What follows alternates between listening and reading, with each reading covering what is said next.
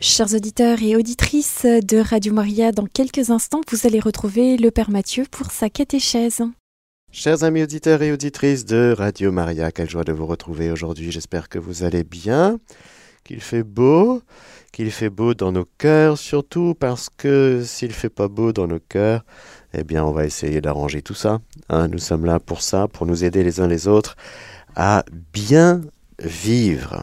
Oui, je le répète et nous le répétons, je le répéterai tous les jours de ma vie, le Seigneur nous veut heureux, bien heureux. Le diable, il nous veut mal heureux. Il nous veut heureux lui aussi, mais mal, mal heureux. Le Seigneur nous veut bien heureux. Alors aujourd'hui, nous allons aborder un sujet qui est très intéressant, j'espère. En tout cas, ça s'appelle la loi naturel. Eh bien, demandons l'aide du Saint-Esprit, l'aide de la Vierge Marie, qu'elle dispose nos cœurs à recevoir ce que le Seigneur veut nous donner aujourd'hui à travers cette catéchèse. Je vous salue Marie, pleine de grâce, le Seigneur est avec vous, vous êtes bénie entre toutes les femmes, et Jésus, le fruit de vos entrailles, est béni. Sainte Marie, Mère de Dieu, Priez pour nous pauvres pécheurs, maintenant et à l'heure de notre mort. Amen.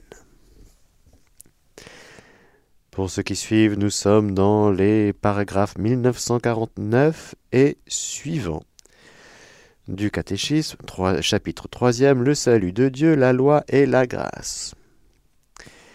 Frères et sœurs, il nous faut bien considérer la chose suivante. C'est qu'au soir de la chute, de nos premiers parents,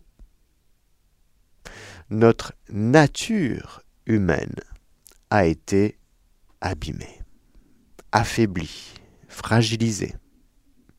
Ce que nous appelons le péché originel est un péché de nature. C'est-à-dire que ce n'est pas nous qui avons péché, mais nous disons avec le psaume 50, 51, Pécheur, ma mère m'a conçu. Ben, on n'a rien fait, on n'a pas péché. Non, on est trop petit pour le faire. Mais pécheur, c'est-à-dire que je suis, j'arrive en ce monde, nous arrivons en ce monde. Eh bien, après la faute de nos premiers parents, la faute de nos premiers parents, du premier couple, ce monogénisme en, en lequel l'Église catholique croit, étant donné que le péché se, se propage de génération en génération, eh bien, nous sommes tous arrivés après la faute. Ève, la mère des vivants, elle enfante pour la mort. C'est dramatique, c'est une très grande souffrance que d'être la mère des vivants et que d'enfanter des êtres humains qui seront en état d'appel, de cri vers le salut. Car avant il n'y avait pas besoin d'être sauvé, il n'y avait pas de péché. Mais voilà qu'à cause du péché, personnel. Eh bien, la nature humaine, le péché personnel, s'infiltre dans la nature humaine. Adam et Ève étaient têtes, ils avaient une grâce capitale, c'est-à-dire de chef. Et voilà que toute la descendance, toute la nature humaine est très, très affaiblie. Très affaiblie dans son lien avec Dieu, d'abord. Ça va être compliqué de vivre une alliance ça va même être impossible de vivre une alliance fiable, stable, fidèle avec le Seigneur. Le Seigneur seul se montrera fidèle, et l'homme, il sera vagabond, errant, fragile. Un coup oui, oui, Seigneur. Un coup non, bof, bof. Tellement irrégulier, tellement instable avec des moments, oui, enflammés, et puis euh, froids, et puis tièdes. Dans le lien avec Dieu, la communion sera brisée. Je suis en train de décrire l'état des lieux avant de dire, de raconter comment le Seigneur va s'y prendre. Mais le Seigneur va s'y prendre avec nous avec une telle miséricorde, une telle compassion, un tel amour, et un tel respect pour la liberté humaine, et un tel, j'allais dire, euh, une telle condescendance à l'égard du pauvre, du fragile que nous sommes devenus, eh bien, que je commence par décrire l'état des lieux. Avec Dieu, le trouver, ça va être très compliqué. Notre intelligence, qui est faite pour le réel, pour trouver la vérité, pour la lumière, certes, nous sommes encore capables de reconnaître naturellement l'existence de Dieu comme créateur, comme euh, être suprême, source et fin de toute chose, la connaissance naturelle de Dieu. Oui, on ne se trompe pas quand on dit que Dieu est à la source de tout ce qui est et même finalise toute chose quelque part. En gros, principe et fin de tout, tout ce qui est, certes, mais on ne le connaît pas plus que ça. Et puis, il y a tellement d'erreurs. L'intelligence humaine se trompe tellement, elle va courir vers des idoles. Dans le polythéisme, il y aura tellement de perversion dans le rapport à Dieu qu'on va tomber dans la superstition, on va tomber dans la divination, on va aller chercher des marabouts, des sorciers, des espèces de caricatures de médiateurs et d'intermédiaires pour nous aider à vivre une vie pseudo-religieuse qui tient à peu près le coup et surtout qui nous protège de la peur. J'ai eu peur, je me suis caché. Dieu, qui était amour, un ami, et devient un rival, un rival dangereux. Et il faut se cacher, il faut se protéger de Dieu, parce que comme on a péché, nous portons une poids, un poids de culpabilité tel qu'on se dit, on a sûrement mérité beaucoup de coups de bâton, et donc on essaye de d'avancer avec Dieu pour éviter le maximum de coups de bâton, si vous voulez. Pour essayer d'adoucir le Seigneur pour qu'il ne crie pas trop fort et qu'il ne fronce pas, trop les sourcils. Hmm? et que quand il nous frappe, eh bien, ça nous fasse un peu l'effet d'une mousse plutôt qu'un effet, l'effet d'une règle en plomb. Voilà. Pauvre de nous. Pourquoi? Parce que l'intelligence, elle a été abîmée. On ne voit plus. On n'a plus le cœur pur. Le cœur est impur, c'est-à-dire mélangé. Notre volonté très abîmée. Cette capacité de choisir le bien, de nous rendre vers le bien, de le choisir, eh bien nous sommes faibles, comme je disais. Un coup oui, un coup non. Ah oui, on aimerait bien être ami de Dieu pour toujours, mais c'est si fragile. Alors le Seigneur ne cessera de dire d'ailleurs dans l'Écriture que, oh Israël, tu es comme une fleur, tu te fanes tellement vite.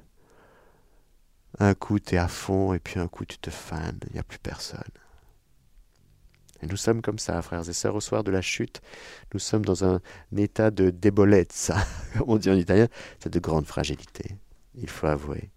Alors est-ce que Dieu est en colère?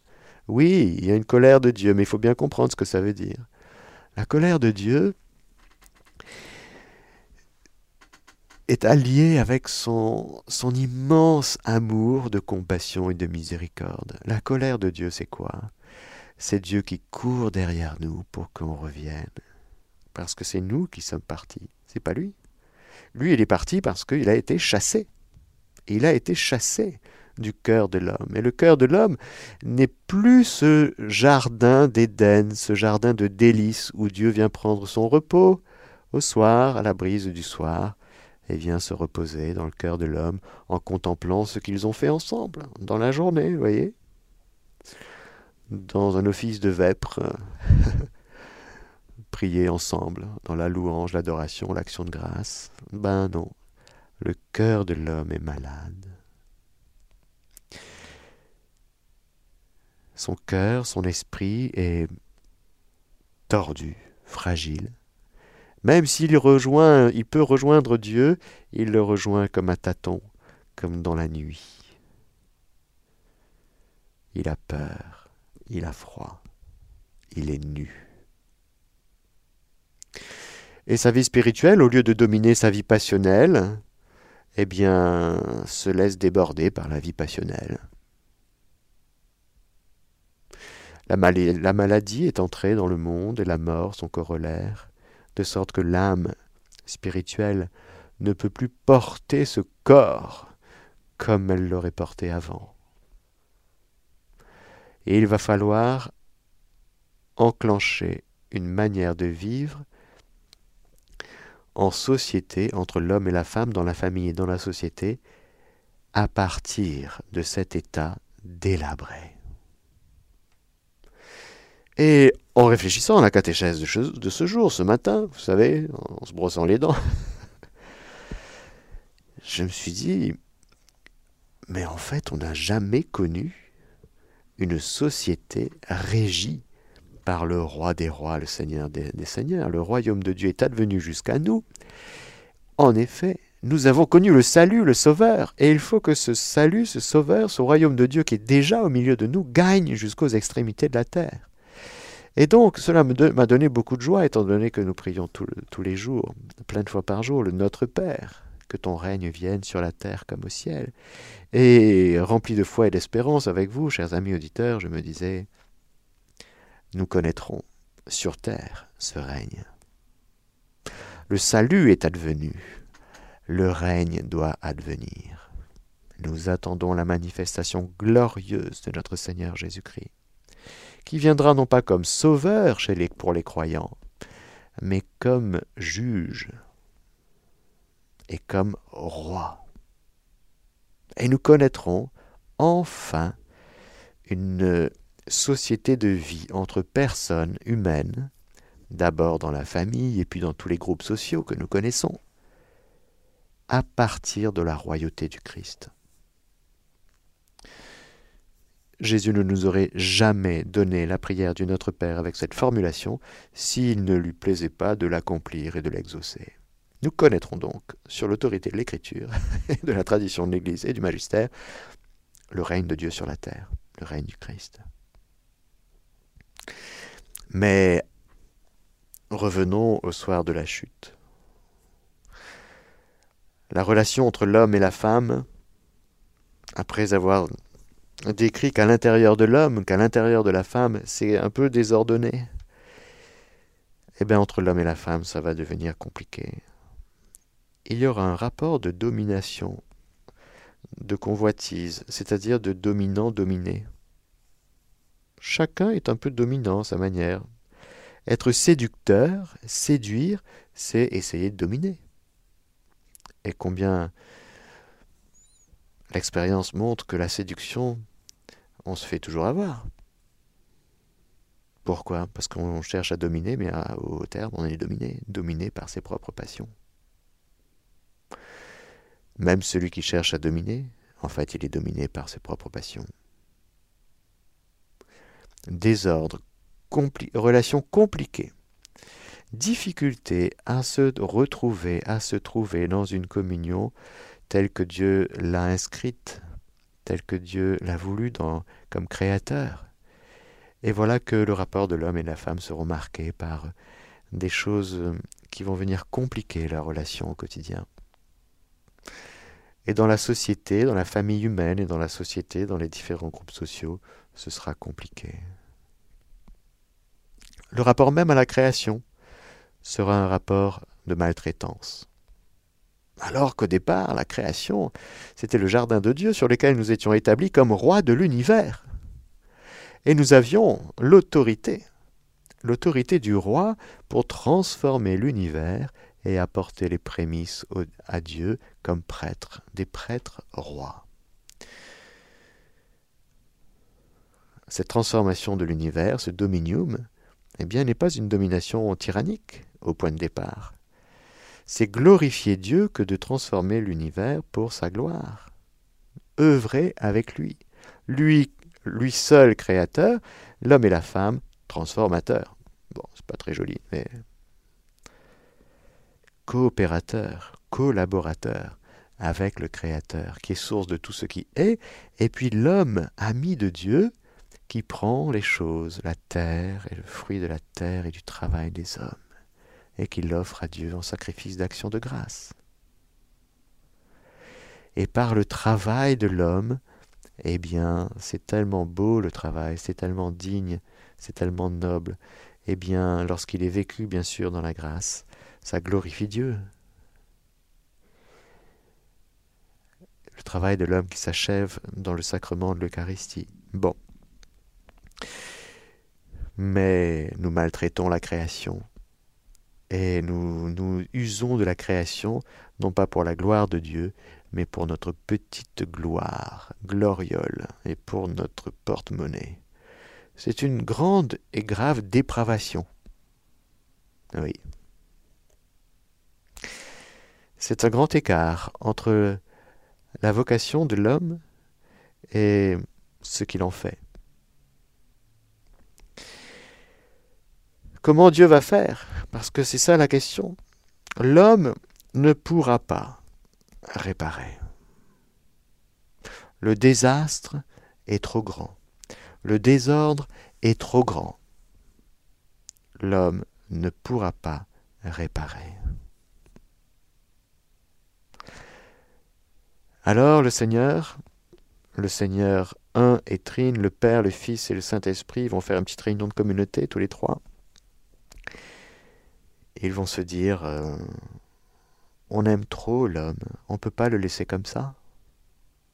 C'est le chef-d'œuvre de notre création, qui a été abîmé parce qu'il s'est laissé séduire par euh, les anges déchus, révoltés, qui ne peuvent rien contre Dieu, mais qui se déchaînent contre les hommes et la création, qui au lieu de servir l'œuvre de Dieu, Dieu et son œuvre, comme les anges bons, eh bien, vont mettre leur euh, énergie à vouloir détruire ce que Dieu fait. Détruire la création. En particulier, le chef-d'œuvre de la création qu'est l'homme et la femme réunis. Unis dans un mystère d'unité et de complémentarité. C'est ça le chef-d'œuvre du Créateur. Alors ils vont se dire, euh, on ne va pas venir euh, aider l'homme avec des, des moyens humains. On va envoyer l'un de nous. Le Fils sera l'envoyé du Père, et il sera conçu dans, par l'opération du Saint-Esprit dans le sein de Marie. Avant ce moment béni de réponse de Dieu à notre misère, le Seigneur va faire courir une, économie, comme on dit en théologie, c'est-à-dire que un régime de ce qu'on appelle la loi naturelle. C'est-à-dire qu'il va venir nous parler au cœur, quand même. Dieu parle.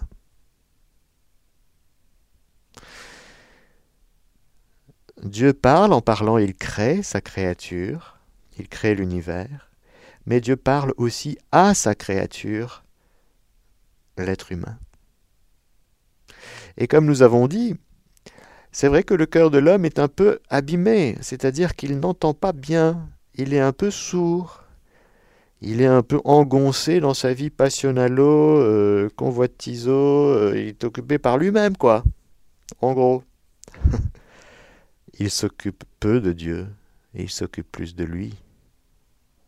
Pourquoi? Parce qu'il a quitté l'alliance. Et donc, quand on quitte l'alliance avec Dieu, on s'occupe de soi. Toujours, toujours, toujours.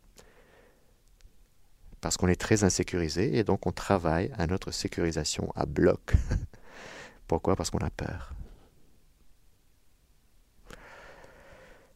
Alors le Seigneur va venir frapper à la porte de notre cœur, comme dira le Seigneur dans l'Apocalypse 3.20, Voici que je me tiens à la porte et que je frappe, dit le Seigneur, celui qui entend ma voix.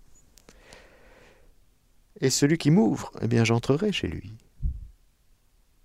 Et le Seigneur est tellement délicat avec notre cœur abîmé, fragile, sourd, aveugle, nu, qu'il va s'y prendre par ce qu'on appelle la loi naturelle. C'est-à-dire, il va comme épouser le langage de la nature humaine. Qu'est-ce que c'est que cette loi naturelle? Disons un petit mot, un peu technique, et puis tentons d'expliquer. La nature humaine, d'abord, qu'est-ce que c'est que la nature humaine? La nature humaine se définit par tout un ensemble de dynamismes de tendance, d'orientation, d'attraction vers des biens, à l'intérieur desquels surgira la volonté et la liberté. Il s'agira de repérer, mais surtout de choisir les biens qui nous finalisent, et de choisir les moyens, avec euh, toute une phase de conseil, de décision et puis d'exécution, permettant d'atteindre ces biens, et surtout le bien absolu.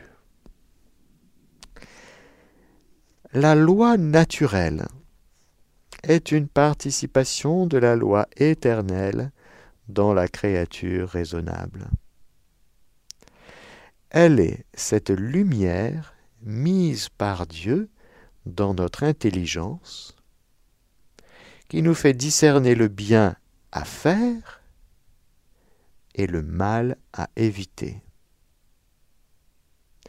Tel est son principe immuable et universel. Confère Catéchisme 1954-1960. C'est-à-dire, c'est-à-dire, frères et sœurs, que dans l'intelligence de tout être humain qui vient dans ce monde, rappelez-vous, que chaque être humain arrive avec sa nature humaine, faite euh, d'esprit, d'âme, de corps, avec un psychisme, avec une intelligence et une volonté, une mémoire, etc. Et dans l'intelligence, l'intelligence est cette faculté spirituelle qui est faite pour capter la lumière, capter la vérité, aller vers la vérité, rejoindre ce qui est, ce qui est vrai. Rappelez-vous que le diable, dans le livre de la Genèse, sa première tentation, et toutes les tentations seront comme ça, c'est de nous présenter un bien qui nous paraît bien, quelque chose qui nous paraît vrai, vraiment Dieu a dit. Il vient d'abord abîmer notre intelligence parce que la, volonté humaine ne peut choisir que ce qui est bien.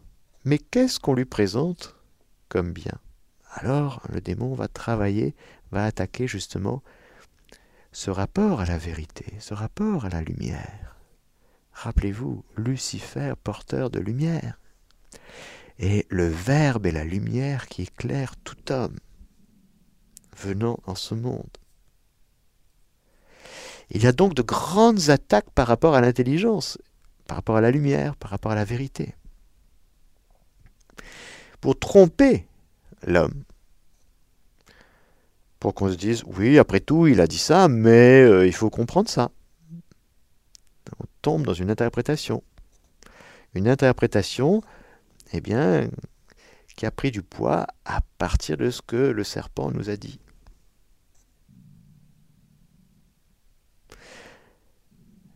Donc, voilà que l'être humain qui, qui a péché connaît le bien et le mal. Si vous en mangez, vous connaîtrez le bien et le mal. Ce n'était pas le cas avant. Maintenant, dans l'état de faiblesse, de fragilité dans lequel nous sommes, eh bien voilà que nous devons choisir entre le bien et le mal. Ce n'était pas le cas avant le péché. Il n'y avait pas de mal, pas de péché. Maintenant, oui. Et nous sommes si faibles eh bien que le Seigneur vient, à notre aide, pour nous aider, à travers le principe immuable et universel, c'est-à-dire fais ce qui est bien, évite le mal. C'est comme une petite voix que le Seigneur nous susurre à l'oreille du cœur tout le temps. Fais ce qui est bien, évite le mal. Et dans notre vie quotidienne, ben, nous voyons ça. Dans tous les domaines euh, d'application de cette loi universelle et immuable, nous voyons, par exemple, euh, dans notre vie biologique, dans notre, rapport au corps, toujours ce petit discernement qui est là. Est-ce que c'est bien? Est-ce que c'est mal? Et puis, eh ben je choisis le bien. Ou je sais, c'est pas terrible, mais je le fais quand même dans l'usage des biens extérieurs, l'usage de la nourriture, le vêtement, dans notre manière de travailler, le logement, la qualité de l'environnement biologique, etc. Dans tout ce qui est rapport entre l'homme et la femme, fais ce qui est bien, évite ce qui est mal. Dans le rapport aux enfants, dans l'éducation, dans les liens familiaux, bien sûr dans l'amitié aussi. On peut se blesser entre amis, on peut se faire du mal, on peut se pardonner aussi et revenir. On peut s'allier avec des gens pour euh, mener euh, des combats pour une cause qui nous semble juste, pour l'amour de la vérité, quelque chose qui nous semble bien à défendre.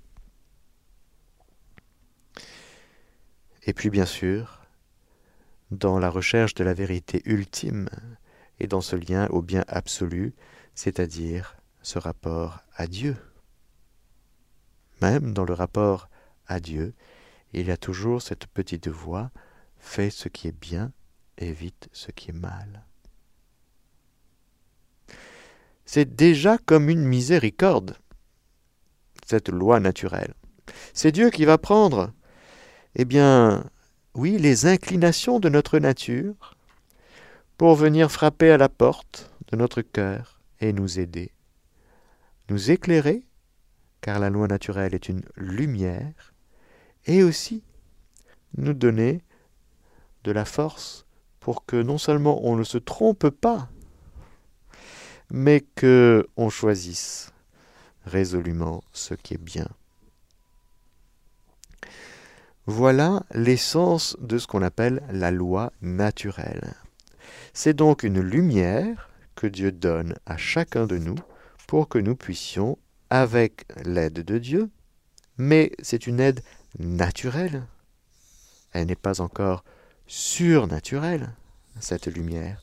C'est une lumière naturelle, c'est-à-dire déposée dans la nature même de l'homme, tel qu'il est créé par Dieu, donné à tout homme, toute femme, eh bien, dès sa création, quelle que soit sa religion.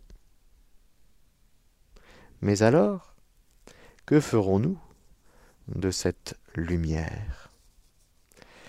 Cette lumière descend dans ce que l'Église appelle la conscience. Je vous lis un petit passage de Gaudium et Spes, document du Vatican II, euh, paragraphe numéro 16. Au fond de sa conscience, l'homme découvre la présence d'une loi qu'il ne s'est pas donnée lui-même, mais à laquelle il est tenu d'obéir. Cette voix, les mots sont bien choisis, Aujourd'hui, si vous entendez la voix du Seigneur, n'endurcissez pas votre cœur. Cette voix qui ne cesse de le presser d'aimer et d'accomplir le bien et d'éviter le mal, au moment opportun résonne dans l'intimité de son cœur. Fais ceci, évite cela. Car c'est une loi inscrite par Dieu dans, au cœur de l'homme. Sa dignité est de lui obéir dignité de l'homme est d'obéir à cette petite voix. Et c'est elle qui le jugera. C'est la loi qui nous jugera. Autrement dit, on a été incliné à faire ceci et à éviter cela. Mais qu'est-ce que tu as fait avec ça? Ah ben j'ai pas fait. Ah. Et donc, il y a une conséquence. Tu peux te reprendre aussi. La conscience est le centre le plus secret de l'homme, le sanctuaire où il est seul avec Dieu et où sa voix se fait entendre. C'est d'une manière admirable que se découvre à la conscience cette loi qui s'accomplit dans l'amour de Dieu et du prochain. Un autre euh, texte de l'Église, qui s'appelle Dignitatis Humanae, au paragraphe 3, nous dit C'est par sa conscience que l'homme perçoit et reconnaît les injonctions de la loi divine. C'est elle qu'il est tenu de suivre fidèlement en toutes ses activités pour parvenir à sa fin qui est Dieu. Nous voyons donc déjà dans la loi naturelle, chers amis, cette éducation, cette pédagogie de Dieu à l'égard de sa créature qui est si faible, qu'il vient l'accompagner dans le grand retour qu'elle pourra accomplir avec son Fils. Mais l'économie de la loi naturelle, c'est avant Jésus. Car bien sûr, avec Jésus, avec le don du Saint-Esprit, nous basculerons dans ce qu'on appelle la loi nouvelle, celle de l'Esprit Saint. Alors bien sûr, la loi nouvelle ne va pas supprimer la loi naturelle, mais on va passer à un autre régime. Et tous les peuples qui n'ont pas reçu l'Esprit Saint, eh bien, ils sont livrés à la loi naturelle. Nous avons, nous chrétiens, beaucoup, beaucoup, beaucoup, beaucoup de grâce. Le terme latin cum scire signifie savoir avec, c'est-à-dire un savoir uni à quelque chose de distinct, voire même à quelqu'un d'autre. La conscience est donc un savoir, une connaissance singulière, portant sur une réalité particulière. Elle n'est pas une faculté, la conscience, mais le jugement porté sur la valeur d'un acte concret, en référence à la vérité morale universelle sur le bien que ma volonté libre est appelée à accomplir. C'est ma conscience, à moi, qui est interpellée. D'ailleurs, dans telle ou telle circonstance, la conscience de mon frère, de ma sœur, ne sera pas interpellée de la même manière. Il y a quelque chose de subjectif et d'objectif dans le bien moral universel. Ce qui est universel, c'est fait ce qui est bien et évite ce qui est mal. Et ce qui va caractériser la dignité de la personne humaine, c'est qu'elle va prendre ça et qu'elle va poser son choix personnel dans la situation dans laquelle elle est. Ce qui fera dire à la théologie morale qu'il n'y a pas de loi de, la gradualité de la loi, mais la loi de la gradualité, c'est-à-dire que on ne peut pas demander à un enfant de courir. Un marathon. Il est trop petit. C'est pas l'heure. Mais ce qu'on peut demander à un enfant, c'est de marcher correctement. Bon, on commence par la marche. Ah, il a fait trois pas aujourd'hui, mais c'est merveilleux. il est tombé deux fois. Et on regarde les progrès. Ce qui m'oblige, c'est une vérité objective, indépendante de moi, qui précède mon jugement particulier. Et elle m'oblige de manière absolue, indiscutable, universelle, car elle est commune à tous les hommes. C'est ce qu'affirme Saint Paul dans la lettre aux Romains au chapitre 2, versets 14 et 15 quand des païens privés de la loi mosaïque, on nous verrons ce que c'est que la loi mosaïque, c'est-à-dire donnée à Moïse. Eh bien, lorsque des païens privés de la loi de Moïse accomplissent naturellement les prescriptions de la loi mosaïque, parce que nous verrons dans la loi, dans les dix commandements, il y a des commandements qui relèvent de la loi naturelle. Ces hommes, sans posséder de loi mosaïque, la loi de Moïse, se tiennent à eux-mêmes lieu de loi, sans faire du Raymond de Vos. Ils montrent la réalité de cette loi inscrite en leur cœur. À preuve le témoignage de leur conscience, ainsi que les jugements intérieurs de blâme ou d'éloge qu'ils portent les uns sur les autres. C'est-à-dire qu'on n'est pas content quand on rate, on fait quelque chose qui ne nous plaît pas. Eh bien, on se juge, on dit non là j'ai raté, ah non là ça va pas, c'est pas bien. Ou bien on réalise que oui, ah tiens là, là c'était bien, là j'ai bien fait. Je suis dans le vrai, je suis dans le bien, je suis dans le juste. Ou bien non, là je, suis dans l'injuste, je suis dans le, je suis dans le non, là je sais pas bien. On se juge en permanence, on a un petit jugement. Non seulement sur notre propre conscience, mais sur les autres. Bon, c'est vraiment à éduquer, mais bon. La conscience atteste donc la loi de Dieu en l'appliquant aux actes. C'est elle, la conscience, qui juge la bonté ou la malice d'un acte concret à raison de sa relation avec la loi inscrite dans le cœur. Elle accuse donc l'homme lorsque ses actes ne sont pas conformes à la loi inscrite dans son cœur.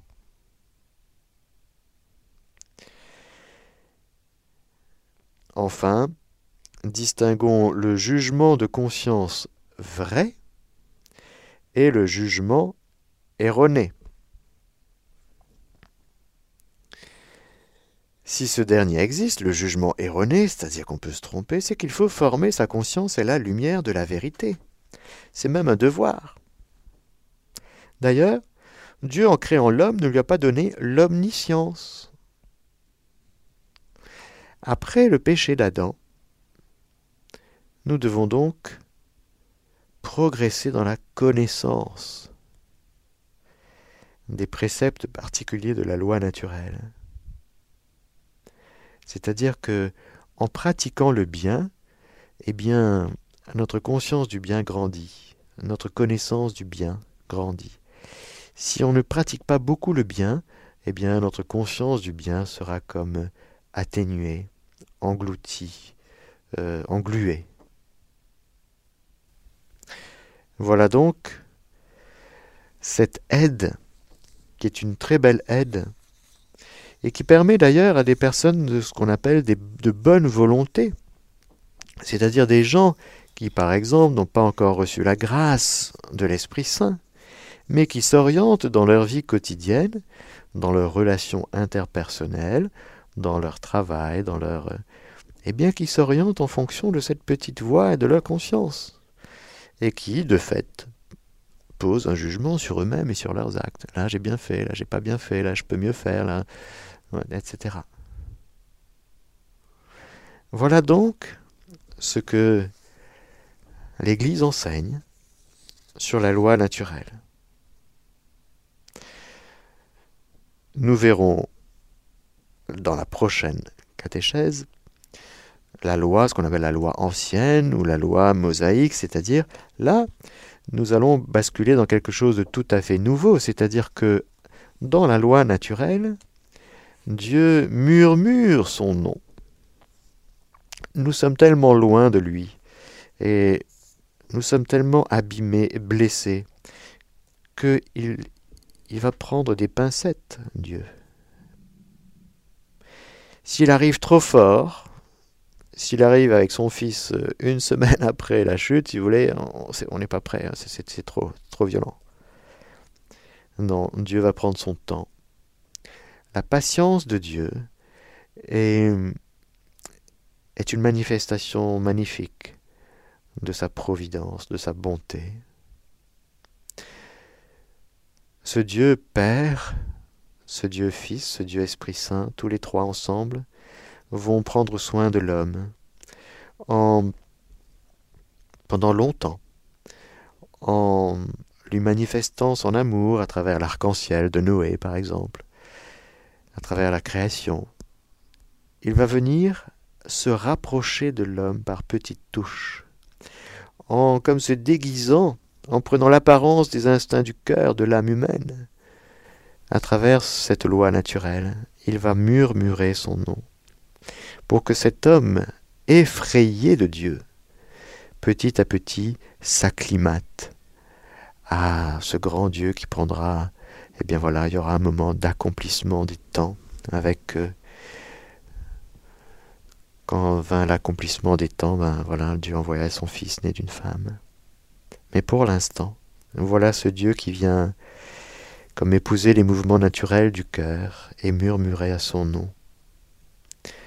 Merci Seigneur pour la loi naturelle qui nous montre à quel point tu es délicat, à quel point tu ne nous brusques pas, à quel point tu ne nous violentes pas, mais à quel point tu prends soin de nous dans les détails, car la loi naturelle, c'est dans les détails. Il y a la loi immuable et universelle, fais ce qui est bien, évite ce qui est mal, mais dans la pratique, c'est dans les détails du quotidien.